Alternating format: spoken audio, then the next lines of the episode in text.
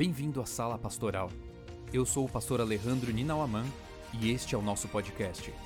Gostaria de agradecer por se juntar a nós hoje. Esta é a série Reavivados por Sua Palavra, onde leremos juntos um capítulo do livro de Provérbios a cada dia. Espero que a reflexão de hoje o inspire e motive a viver o sonho de Deus para você.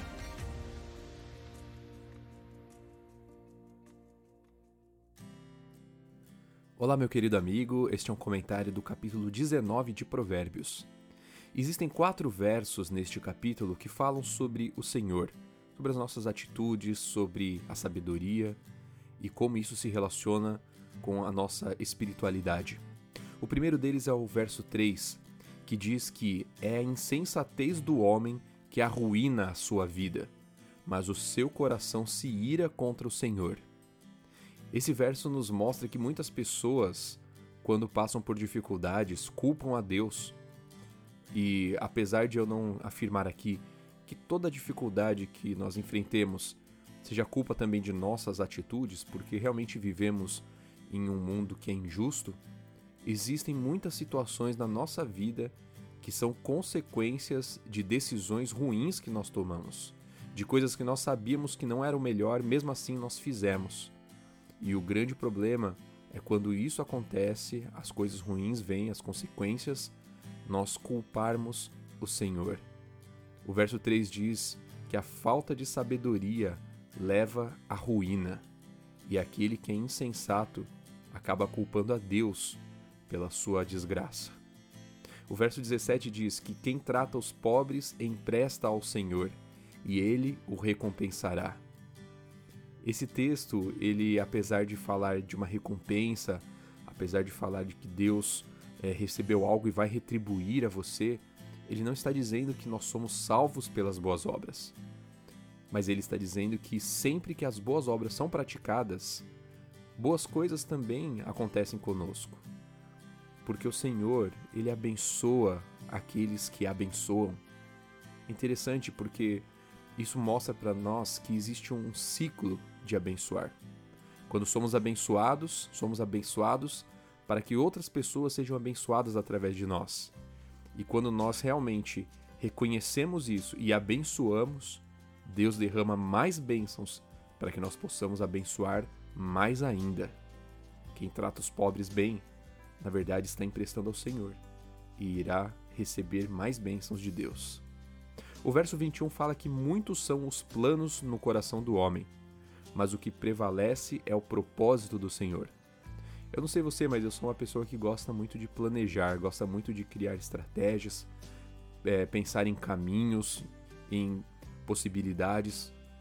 E é interessante que às vezes a gente parece que organiza e planeja tudo com tantos detalhes na nossa vida, mas as coisas não acontecem exatamente como a gente planejou.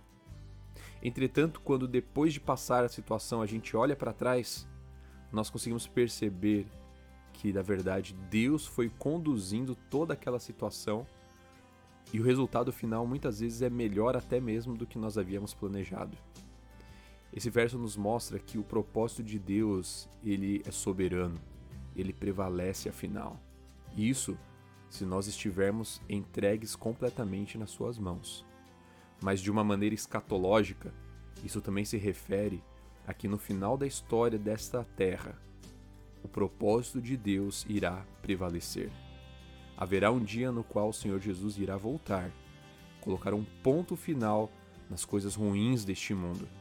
E para isso, ninguém pode agir de maneira contrária. O seu propósito será finalmente estabelecido. O verso 23, para finalizar, diz que o temor do Senhor conduz à vida. Quem o teme pode descansar em paz, livre de problemas.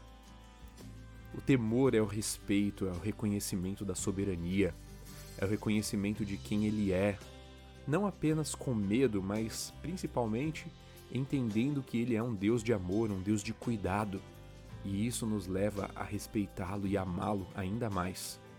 Quando obedecemos a Deus, quando reconhecemos Ele como nosso Senhor, nós temos vida de verdade. E é interessante que diz que ele, a pessoa que o reconhece como soberano, descansa em paz, livre de problemas. Esse descanso já pode ser considerado a paz que aqueles que amam a Deus têm no coração. Livre de problemas, na verdade, não é no sentido de que não teremos problemas nesta vida, mas é no sentido de que os problemas não terão poder sobre a nossa paz. Nós estaremos livres dele no sentido de não sermos dominados por eles, não sermos escravos dos problemas e das dificuldades que surgem. E quando eu olho para esse texto, eu vejo que aqui tem algo mais. Porque a Bíblia apresenta diversas maneiras a morte como sendo um sono, como sendo um descanso.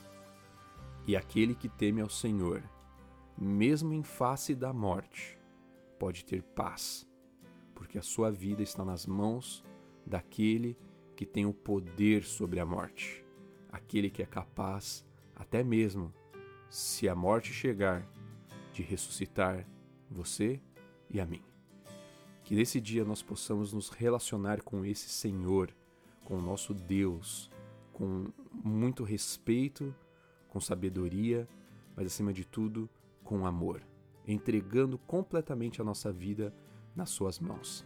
Um abraço muito grande para você, que Deus te abençoe.